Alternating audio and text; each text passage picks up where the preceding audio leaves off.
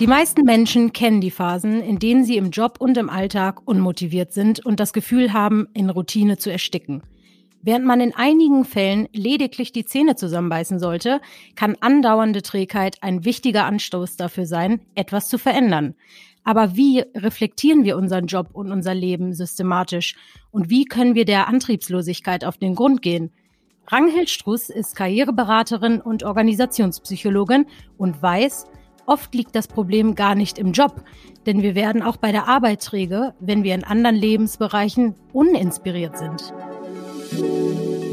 Liebe Ranghild, wir freuen uns, dass du heute dabei bist. Vielen Dank, ich freue mich auch. Hallöchen. Wir möchten heute unbedingt von dir erfahren, wie kann man die Gründe für Lustlosigkeit und Unproduktivität erforschen und vor allem rechtzeitig gegensteuern? Also das erste Wichtige ist meines Erachtens, dass man Unlust nicht zu einer allgemeinen Negativbetrachtung des Gesamtlebens werden lässt, sondern Unlust erst einmal nur recht neutral als Zeichen wertet, dass man irgendwo im Leben nicht ganz auf dem richtigen Track ist. Unlust zu haben bedeutet, ich bin unmotiviert und unmotiviert zu sein bedeutet, dass in irgendeinem Fall die Stressoren meine Bewältigungsressourcen überschreiten. Und was genau das ist, dem kann man ja mal ein bisschen auf den Grund gehen, indem man sich wirklich Zeit nimmt, das für sich selber zu analysieren. Was wir feststellen in solchen Negativgefühlen wie Unlust, ist, dass die Leute so ein leichtes Frustgefühl auch noch oben drauf legen und irgendwie dann so hoffen, hey, irgendwann wird's doch einfach wieder besser und ich habe irgendwie jetzt keinen Bock. Und wenn diese Negativspirale so weit ausgedehnt ist, dass man gar keinen Bock und Antrieb mehr hat, sich überhaupt darum zu kümmern, dass es mal besser wird, dann ist das natürlich ein bisschen schwierig, da wieder rauszukommen.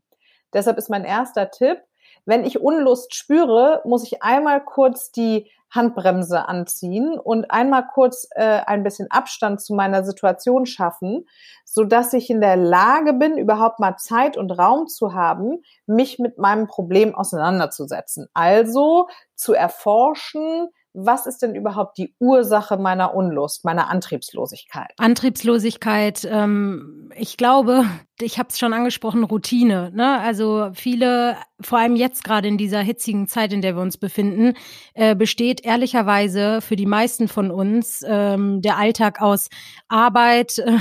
die meisten müssen sich vielleicht noch um ihre Kinder kümmern. Äh, ja, dann, dann kann man noch was kochen und irgendwie gemeinsam Abendessen. Aber das war's. Ne? Wir können nicht zusammen essen gehen, wir können nicht auf Konzerte gehen, wir können nicht reisen. Ähm, ja, und dann braucht man sich auch nicht wundern, wenn man vielleicht in den nächsten Tag etwas antriebslos startet. Ne? Ähm, und das hat gar nicht unbedingt was damit zu tun, dass man mit seinem Job äh, unzufrieden ist. Ne? Das, das hast du ja auch gesagt. Was sind denn, was sind denn die ersten Anzeichen dafür? Also ähm, warum wir Unlust allgemein betrachtet äh, auf den Job übertragen ist, weil Unlust was mit Nichtproduktivität, mit unmotiviert sein zu tun hat. Und das Feld, in dem man besonders produktiv sein muss, ist ja meistens der Job. Ne? Das heißt, in dem Moment, wo ich generell schon so ein leichtes äh, Demotivationsgefühl habe, ist das, was als allererstes schwierig für mich wird, das Arbeiten, weil ich da ja in dieser Produktivitätsschiene eingebunden bin. Und ähm, um überhaupt mal zu checken, ob die Unlust aus dem Job kommt, also ob da überhaupt irgendwie die Ursache liegt, sollte ich mich vielleicht mal mit einer detaillierten Analyse meiner Persönlichkeit äh, in Bezug auf den Job beschäftigen.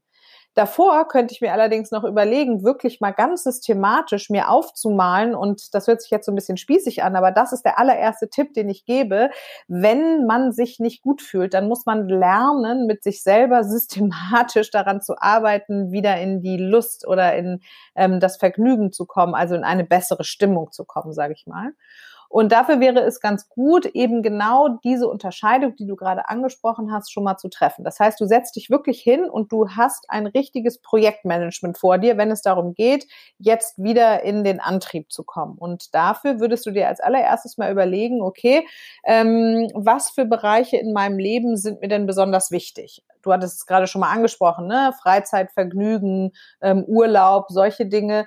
Ähm, das ist ein Lebensbereich zum Beispiel. Dann gibt es einen Lebensbereich, der heißt vielleicht Gesundheit und Wellness. Dann gibt es einen, der heißt irgendwie ähm, sportliche Betätigung, Fitness. Dann gibt es eventuell einen, der heißt Freunde und Familie. Vielleicht kann man den auch voneinander trennen. Dann gibt es noch einen Partnerschaftsbereich. Dann gibt es den Jobbereich. Dann gibt es einen Bereich von Lernen, Wissen, inspiriert sein. Dann gibt es vielleicht den Bereich von sozialem Engagement. Also es gibt ja unterschiedlichste Lebensbereiche. Und wenn ich mir die mal so alle aufmale, vielleicht in so einem Tortendiagramm, und mir dann überlege, hey, ähm, in Anbetracht der jetzigen Situation, in der ich mich befinde, welcher Bereich hat eigentlich welche Wichtigkeit auf einer Skala von eins bis zehn? So, und dann ist es vielleicht wichtig, äh, irgendwie mich um die Selbstfürsorge zu kümmern, arbeiten zu gehen und meinen Kindern eine gute Mutter oder ein guter Vater zu sein. Jetzt nur als Beispiel, ja. Und dann überlege ich mir, hm, wenn das die drei wichtigsten Bereiche in meinem Leben sind, wie erfüllt bin ich denn in diesen Bereichen, ja? Und dann kann ich mal gucken, ob vielleicht die mangelnde Selbstfürsorge im Grunde genommen Quelle meiner Unzufriedenheit ist und es gar nicht unbedingt der Job ist. Wir können ja gleich gerne mal darüber reden, was ich tue, wenn ich zu der Erkenntnis komme, dass der Job wirklich das Problem ist. Aber als allererstes darf ich nicht den Fehler machen, nur weil ich im Job eine Kontrollillusion habe, nämlich weil ich denke, dass der irgendwelche Schrauben schnell drehen könnte, alle Unzufriedenheit in meinen Job äh, Tortenstück zu gießen, weil dann natürlich auch der Job der Arme äh, total überfordert ist, davon dann ähm, äh, mich wieder zu mehr Power und Glücklichsein ähm, zu befördern zu müssen, obwohl das vielleicht eigentlich eine Kompensationsleistung wäre für andere Lebensbereiche. Gehört denn zu dieser Fragestellung Lebensbereiche auch das Thema Persönlichkeit schon? Also die Frage, bin ich ein Introvert oder Extravertierter oder Ambivert oder kommt das erst später im Rahmen der Jobzufriedenheit? Also erstmal ist es dafür da, ein, eine Lebensbetrachtung zu machen, um sich bewusst zu werden, hey, Jobplanung ist immer auch Lebensplanung. Das heißt, ich muss eben schauen, in welcher Art und Weise gliedert sich mein Job in mein übriges Leben ein. Und wenn ich in dieser Übung feststellen sollte, dass vielleicht ein ganz anderer Bereich für mich motivationshindernder ist als der Jobbereich, dann kann ich da ansetzen sagen wir mal, ich stelle jetzt fest, nee, es ist tatsächlich so, dass ich eigentlich dieses Homeschooling total super finde, dass ich es klasse finde, nicht mehr so viele Leute treffen zu müssen und essen gehen zu müssen, sondern mit ausgewählten Leuten einzeln spazieren zu gehen. Ich stelle dann also fest, irgendwie der private Bereich ist gut für mich, mein Familienbereich ist gut für mich, aber jetzt, ähm, da ich irgendwie mehr im Homeoffice beschäftigt bin und mich mehr auf meine Aufgabe konzentrieren muss im Job und gar nicht das Socializing mehr habe oder Termine mit Kunden auswärts oder reisen muss, stelle ich fest, okay, der Inhalt, der ist jetzt nichts mehr für mich, mir macht der Job keinen Bock und das demotiviert mich. Dann, und super Frage, ähm, kann ich im zweiten Schritt anfangen, mich mit der Persönlichkeitsanalyse zu beschäftigen, weil was wir sagen ist, der Job sollte auf jeden Fall in Übereinstimmung mit deiner derzeitigen Persönlichkeitsstruktur sein, damit du eben das Gefühl hast, auf der einen Seite voll du selbst sein zu können. Es gibt nichts, was motivierender ist als das Gefühl von Authentizität. Und damit du gleichzeitig wachsen kannst, weil es kann sogar sein, dass der Job zu deiner Persönlichkeit passt, aber dass die Aufgaben nicht mehr schwer genug sind oder dass die Aufgaben zu schwer sind, ne? dass du ein Gefühl von Unter- oder Überforderung hast. Ist das der Sweet Spot, von dem du gerne mal sprichst? Ganz genau. Also ähm, es kann ja sein, dass äh, sowohl Aufgaben als auch Menschen, als auch Umfeld, als auch Unternehmensstruktur, als auch Arbeitszeit eigentlich den Vorstellungen entspricht, die ich innerhalb von meiner Persönlichkeit habe, ähm, was einen Job auszeichnen sollte. Und dann kann es aber sein, dass die Bewältigungsressourcen schlichtweg dadurch überfordert sind, weil ich in zu viel Zeit zu wenig machen darf und mich langweile. Oder umgekehrt, weil ich in zu wenig Zeit zu viel machen muss und deshalb zu gestresst bin. Also ähm, was jetzt hier deutlich wird, und das ist ja immer so das Problem bei so einem komplexen Thema, ähm, dass es ganz viele unterschiedliche Ansatzpunkte gibt, an denen man schrauben kann, damit man wieder zu mehr Motivation kommt. Sagen wir mal, in der Lebensbetrachtung hast du nun festgestellt, es ist tatsächlich der Job, der mich irgendwie nicht mehr happy macht. Dann gibt es jetzt verschiedene Ansatzpunkte, wie du überlegen kannst, an deinem Job was zu schrauben ein wichtiger Punkt ist, wenn man in so einer Negativspirale ist, dann neigt man dazu, die positiven Dinge nicht mehr zu sehen. Und deshalb sage ich auch immer, hey, schreibt euch die Dinge auf, weil in der Spiegelung dessen, was du denkst, in schwarz auf weiß auf dem Papier, kannst du leichter eine Außenperspektive einnehmen. Also du hast jetzt also festgestellt, es ist tatsächlich der Job, der deine Laune drückt der ähm, zu einem Nicht-Motivations-, oder ähm, generell ähm, Unlustgefühl führt.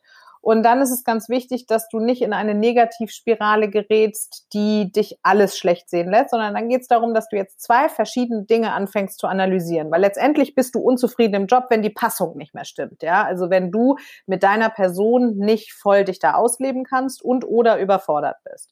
So, das heißt, du hast zwei Stellschrauben, an denen du mal ein bisschen analysieren kannst. Das eine ist deine eigene Person. Das kann man dann wiederum aufschlüsseln in ganz unterschiedliche Bereiche, was wir gerne gemeinsam machen können. Dann ist es vielleicht für den Hörer auch so eine ganz gute Anleitung. Also du kannst deine Person analysieren und dann musst du aber auf der anderen Seite auch den Job analysieren, in dem du bist. Und da musst du eben wirklich realistisch vorgehen und darfst nicht dein Negativgefühl dazu veranlassen, äh, dich dazu veranlassen, ähm, jetzt so ein richtiges Bashing zu betreiben und die guten Seiten nicht mehr zu sehen, weil dann läufst du Gefahr, im neuen Job eigentlich ein ähnliches Frustrationserleben zu haben, ähm, weil du natürlich schon auch wissen musst, was du verlässt, damit du definieren kannst, wo du als nächstes hin möchtest. Und übrigens, wenn man diese beiden Dinge analysiert, dann ist eben der dritte Schritt zu sagen, okay, wie passt es jetzt zusammen?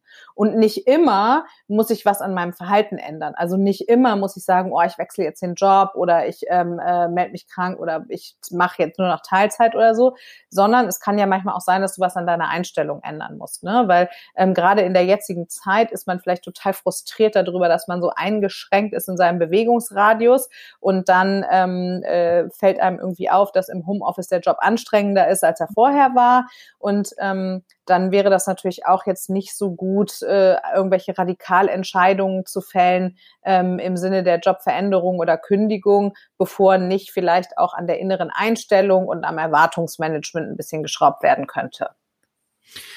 Das finde ich wirklich spannend, weil ich habe das Gefühl, ich möchte den Bogen so ein bisschen in die Praxis hineinmachen, wenn jemand unzufrieden ist mit der Arbeit und antriebslos ist und es auf die Arbeit schiebt, sagst du anscheinend im ersten Schritt, warte mal, vielleicht liegt es an dir und deinem Umfeld und deinen eigenen äh, Interessen und Werten vielleicht.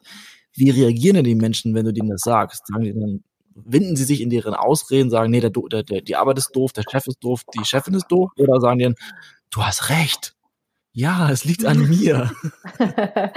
also, ähm, die, also wenn man sagt, es liegt an mir, dann äh, drängt sich ja ziemlich schnell so eine Schuldfrage auf. Also wer hat sozusagen Schuld, dass der Job irgendwie nicht mehr cool ist? Ähm, ich würde das ein bisschen umdrehen und sagen, ähm, was erwarte ich denn eigentlich oder was wünsche ich mir, damit ich dann im zweiten Schritt auch gucken kann, ähm, was bin ich selber bereit zu geben, so, ne? Und ähm, natürlich ist das nicht so einfach, sofort zu sagen, ach ja, klar, liegt an mir, vielen Dank, okay, jetzt kann ich nach Hause gehen, sondern ähm, was dann vielleicht als nächste Frage ganz spannend ist, ist zu sagen, wie wäre denn ein Job, der dir äh, eine optimale Motivationslage verschaffen würde. Weil so beginnt man dann schon eher kreativ zu denken und positiv gestaltend auf die Zukunft ausgerichtet zu sein, als jetzt in der Gegenwart nur negativ zu denken. Ne?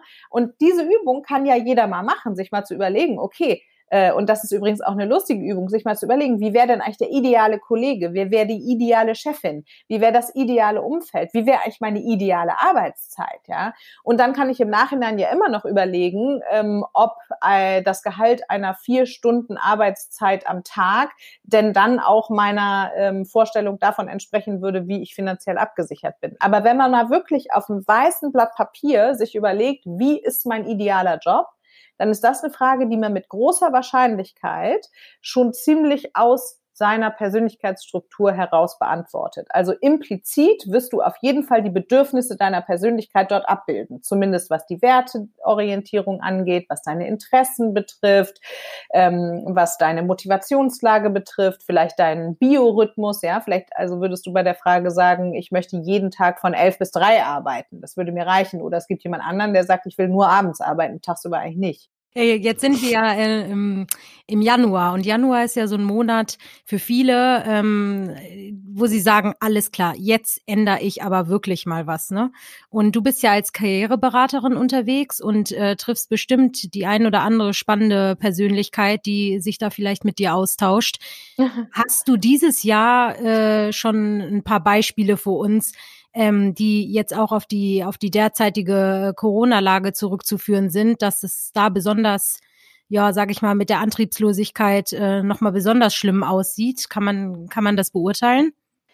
Also ich kann ja mal so ein paar Beispiele nennen von Leuten, die wir in der Beratung hatten. Ähm, ich hatte, das war, war nicht dieses Jahr, das war Ende letzten Jahres, äh, jemanden, der Anwalt in einer Großkanzlei ist, ähm, das äh, dieser Karriereweg war, wie wir dann in der Beratung herausgearbeitet haben, ziemlich stark familiär bedingt. Also es gab eben ziemlich große Erwartungen daran, was einen erfolgreichen Menschen auszeichnet und was der können sollte und welche Position er ungefähr bekleiden sollte. Also ähm, er war Anwalt in der Großkanzlei und ähm, hat einen natürlich sehr hohen Workload gehabt und war nun an das Homeoffice gefesselt und kam mit der Fragestellung, ähm, ja, würden Sie vielleicht auch einem Juristen ähm, ganz andere Branchen und Berufszweige empfehlen? Weil jetzt, da ich ans Homeoffice quasi gefesselt bin, so fühlte es sich für ihn schon an, und eben keine Kundentermine mehr habe, nicht mehr auf dem Flur mit Kollegen ähm, reden oder gemeinsam lunchen gehen konnte, ähm, keinen Commute mehr zur Arbeit hatte, ist ihm nun also aufgefallen, das Jurastudium war von Anfang an nicht wirklich seins, aber dadurch, dass eben jeder weitere Schritt sich natürlicherweise ergab, landete er also nun auf diesem Sitz, ja, auf diesem Sessel. Und ähm, nur mit der Arbeit konfrontiert zu sein, also ausschließlich inhaltlich im Homeoffice zu arbeiten, was ja Corona-bedingt eben dann noch ein bisschen deutlicher wurde, ähm, äh, ja, brachte ihn nun in die Lage zu sagen, so, also wenn ich jetzt nichts anderes mehr drumherum habe, was meine Unlust am Inhalt kompensiert, dann äh, muss ich irgendwie eine Veränderung vornehmen. Das war zum Beispiel so ein Fall. Dann hatten wir eine ähm, Interior Designerin, die sich äh, viel auch mit Psychologie beschäftigt, die eigentlich eine Beratung hatte, um in Unternehmen äh, Offices einzurichten für unter dem New Work Aspekt. Ja gut, also jetzt im Moment richtet halt kaum jemand irgendwie ein neues Office ein, weil man gar nicht genau weiß, ob überhaupt ne so dieses Modell von Großraumbüro oder ähm, eben ähm, äh, Contact Area sozusagen in den Unternehmen überhaupt noch stattfinden wird. Ja. Ähm, dann hatte ich einen ähm, Kunden, der schon Anfang 60 war und ähm, eigentlich noch ein paar Jahre im Unternehmen arbeiten wollte, durch Corona nun aber Stellen abgebaut wurden und ihm ein Vertrag angeboten wurde, ähm, frühzeitig aus dem Unternehmen auszuscheiden mit einer ähm, spannenden Abfindung. Und der war natürlich auch durch die Krise das erste Mal eben mit dieser Frage konfrontiert, so ja, habe ich vielleicht nochmal Lust, was anderes zu machen. Ich frage mich, ein Thema, mit dem du dich auch beschäftigst, ist dann wirklich zu sagen, was ist der richtige Zeitpunkt, um zu gehen, um zu kündigen, wenn du sagst, man hat sich vorher mit sich selber beschäftigt, man hat vorher geguckt, okay, man hat herausgefunden, die Antriebslosigkeit kommt aus dem Unternehmen heraus wann weiß ich, der richtige, der richtige Zeitpunkt zu gehen, ohne wieder in die gleiche Falle zu tappen, dort genauso antriebslos zu, zu sein wie vorher. Das ist genau so, wie du sagst. Ich kann es ja nur wissen, wenn ich genau weiß, was ich eigentlich brauche, was meine Persönlichkeit auszeichnet, welche Bedürfnisse ich habe, welche Interessen. Also ich muss, der Zeitpunkt zu gehen ist der, an dem ich mir zu hundertprozentig sicher bin, dass das, was ich suche, besser zu mir passt als das, was ich verlasse.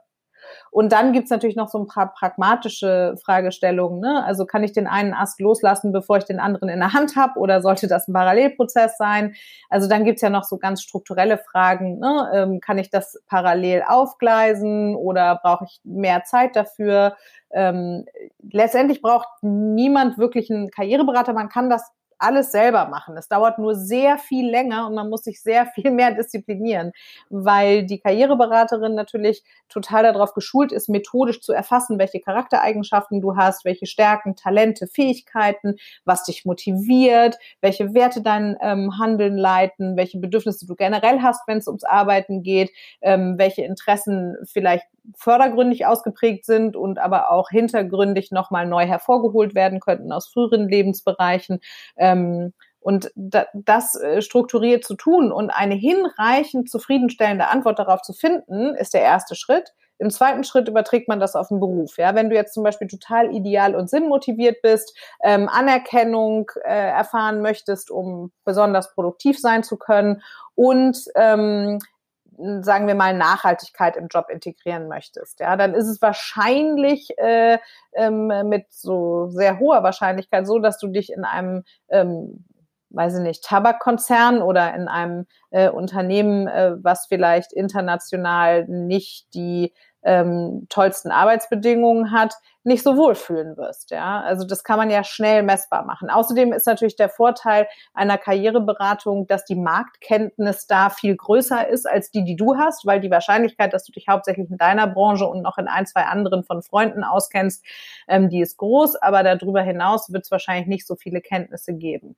Das heißt, ähm, die, der optimale Zeitpunkt zu wechseln ist der, an dem du genau weißt, was eigentlich gut zu dir passen würde, welcher Job dich in eine gute motivationale Grundlage versetzen würde und für welchen Job, das muss man ja auch mal ganz wichtig sagen, du auch bereit wärst, den entsprechenden Aufwand aufzubringen. Ne? Weil nur weil ein Job super zu dir passt und du dich da drin entfalten kannst, ähm, äh, heißt das ja noch nicht, dass es nicht auch mal anstrengend äh, sein würde. Also ich vergleiche das immer gerne mit Beziehungen. Man sollte schon in den Menschen verliebt sein, mit dem man zusammen ist, äh, weil man dann zumindest bereit ist, auch die harten Zeiten zu durchstehen. Ja, ja nur weil man verliebt ist, heißt es ja nicht automatisch, dass man nicht an der Beziehung arbeitet und äh, äh, ne, dann äh, nie schwere Zeiten erleben würde. Und so ist das mit dem Job auch. Also je besser du im Bewusstsein hast, was du kannst, wer du bist, was du möchtest, was dich leitet, auf der einen Seite und du weißt, was dazu passt auf der anderen Seite, ähm, desto besser ist der Zeitpunkt, einen Wechsel anzustreben. Aber wie stelle ich dann sicher, dass der neue Arbeitgebende, der neue Arbeitgeber, wie auch immer, dann zu mir passt? Kann ich dann in den ersten Gesprächen sagen, hören Sie mal zu, Herr Müller, ich, äh, ich weiß, ich bin ein extro, extravertierter Mensch, ich möchte gerne in Open Office arbeiten, äh, Feedbacks brauche ich regelmäßig und ich habe einen Biorhythmus, ich fange morgens immer um 7 Uhr an. Kann ich da in so eine deutliche Situation reingehen und sagen, ich weiß ganz genau, was ich will, oder muss man da irgendwie sich zurückhalten? Also es gibt ja einen Unterschied zwischen Authentizität und unhöflicher Forderung im Erstkontakt. ähm, äh, und dazwischen gibt es ja auch noch ein paar Schritte. Also äh, die Stellenanzeige ähm, ausführlich durchzulesen, kann schon ein Hinweis darauf sein, inwiefern du innerlich davon angesprochen bist und das auch leisten kannst, was da gefordert ist. Und mit leisten meine ich nicht nur auf einer Fähigkeiten- oder Fertigkeiten-Ebene, sondern auch auf einer persönlichkeitsorientierten Ebene. Die zweite Möglichkeit ist bei ähm, äh, Jobportalen ähm, vielleicht mal nach Leuten Ausschau zu halten, die in dem Unternehmen arbeiten und die zu interviewen, also Fremdmeinungen einzuholen. Dafür gibt's ja auch sowas wie Kununu oder Glassdoor oder ähnliches. Ähm, und äh, das Dritte ist, dass man ja schon im Kontakt mit den Menschen vor Ort und vielleicht auch durch den digitalen Auftritt des Unternehmens einen Eindruck davon ähm, erhält, inwieweit die Passung zur eigenen Persönlichkeit ähm, vorhanden ist. Und dann ist es natürlich auch immer eine Verhandlung insofern, als dass man ja auch nicht zu einem Arbeitgeber gehen kann und sagen kann, also das ist mein Anforderungskatalog und alles muss ab jetzt genau so gemacht werden, sondern umgekehrt ist das ja eine Tauschbeziehung und man muss ja auch bereit sein, etwas zu geben. Und äh, wie das in einer menschlichen Beziehung ja auch ist, ähm, äh, wenn ich das Gefühl habe, viel zu bekommen, dann bin ich auch bereit, vielleicht ein bisschen mehr von dem zu geben, was ich mir vorher gar nicht vorstellen konnte zu geben. Das heißt, ähm, wenn es irgendwie Kernarbeitszeiten gibt, dann bin ich vielleicht ähm, auch bereit, die äh, wahrzunehmen, wenn die nicht in meiner Peak-Performance-Zeit meines Biorhythmus liegen. Dann kann ich mir ja vielleicht überlegen, dass ich die Aufgaben während des Tages so verteilen kann, dass ich ähm, zu meinen Low-Zeiten Aufgaben erledige, die einfach routiniert sind und die nicht so viel Brainpower brauchen als Beispiel. Oder wenn ich einen Arbeitgeber bevorzuge, der vielleicht ein bisschen weiter weg ist von meinem Wohnort, ähm, dann äh, kann ich ja sagen, hey, durch Corona haben wir ja alle Homeoffice getestet. Ich mache irgendwie ähm, hauptsächlich Homeoffice und ich sage zu, ähm, zweimal im Monat von Köln nach Frankfurt zu kommen, um zwei Tage vor Ort zu arbeiten. Ne? So. Also ich würde generell darauf achten, ähm, mehr meine äh, positiven Eigenschaften herauszustellen und meine Motivation, einen Beitrag zum Unternehmen zu leisten, in den Vordergrund zu stellen. Dabei ist es vor allen Dingen wichtig, eben ähm, auf Eigenverantwortung und äh, Initiative hinzuweisen, denn das ist ja das letztendlich, was jedem Arbeitgeber äh, oder Arbeitgeberin ähm, wichtig ist, dass du mit deiner Persönlichkeit, deinen Fähigkeiten und Fertigkeiten ähm, auf das Unternehmensziel einzahlen kannst. Und ich bin ehrlich gesagt auch immer ein großer Freund davon zu sagen, ich muss vielleicht erstmal performen, bevor ich Forderungen stellen kann. Und das kann man ja auch durch den Lebenslauf und äh, durch die Art, sich zu präsentieren, ähm, ja auch unter Beweis stellen. Ne?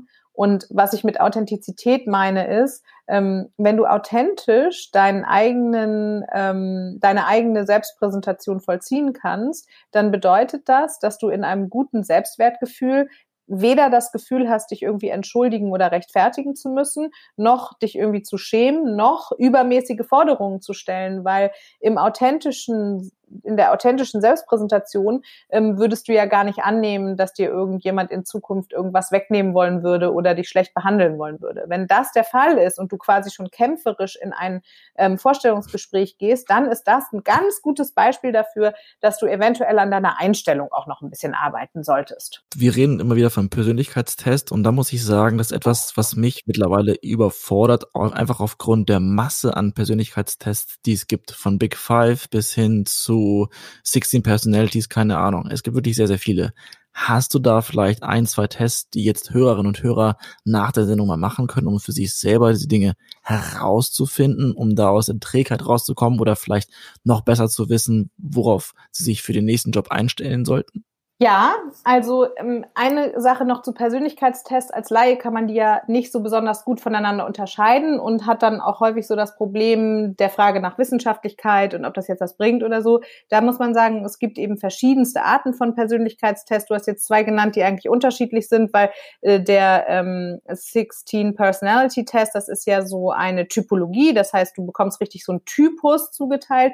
Ähm, äh, bei uns auf der Seite www.struss und klausen.de kannst du zum Beispiel einen Schnuppertest for free machen. Also wenn du jetzt mal Lust hast, dich so ein bisschen mit deiner Persönlichkeit auseinanderzusetzen, dann kannst du das einfach bei uns mal machen. Das ist jetzt keine tiefgehende Analyse, sondern so ein erster Einstieg dahingehend, dass du ein Bewusstsein über dich erlangst. Weil so ein Unlustgefühl, was du nicht zuordnen kannst, das macht ja auch irgendwie Angst. Ne? Das, das ist dann zusätzlich irgendwie mit Unsicherheit versehen. Und deshalb ist es total gut, auf jeden Fall mal Schritte zu unternehmen, um dir selber mehr bewusst zu machen, wie du dich eigentlich fühlst und wer du eigentlich bist. Ähm, wenn wir jetzt hier vom Thema Unlust sprechen und äh, nicht motiviert sein, dann finde ich einen Test ähm, ziemlich gut, der dich da auch schnell wieder rausholen könnte. Mm, und zwar ist das der sogenannte Clifton Strength Finder. Der ist von Gallup. Äh, das ist ein amerikanischer Test und der bezieht sich jetzt weniger darauf, ähm, eine Persönlichkeitsanalyse auf typologischer Ebene durchzuführen, sondern da geht es darum, dich mit deinen Talenten auseinanderzusetzen. Und das Tolle an dem Test ist, dass der total positiv ausgerichtet ist. Der geht davon aus, dass wir angeborene Talente haben, die mit Wissen und ähm, Fähigkeiten versehen dann zu stärken werden, aber erstmal so Anlagen sind.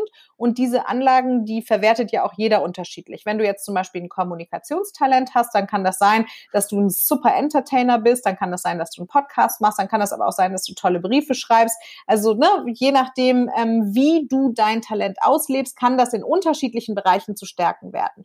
Und wenn du jetzt gerade dich angesprochen fühlst, weil du irgendwie gerade keinen Bock mehr im Job hast, dann wäre das zum Beispiel ein total super Tool, ähm, das mal zu machen und deine fünf größten Stärken im Sinne der Talente herauszufinden und dir dann, und das ist eben vor allen Dingen das Wichtige, wenn es um den Unlustfaktor geht, dir dann überlegen, ähm, wo kann ich diese Talente in meinem Job einsetzen? Wo habe ich sie bis jetzt eingesetzt und wo habe ich es vielleicht auch einfach übersehen und könnte mir selber nochmal die Challenge geben in meinem bestehenden Job, ähm, noch mal mehr Gebrauch von meinen Talenten zu machen, weil das Tolle an diesen Talenten eben ist, wenn du die auslebst, also wenn du das Gefühl hast, innerhalb deiner Power zu arbeiten, dann motivierst du dich dadurch quasi selbst.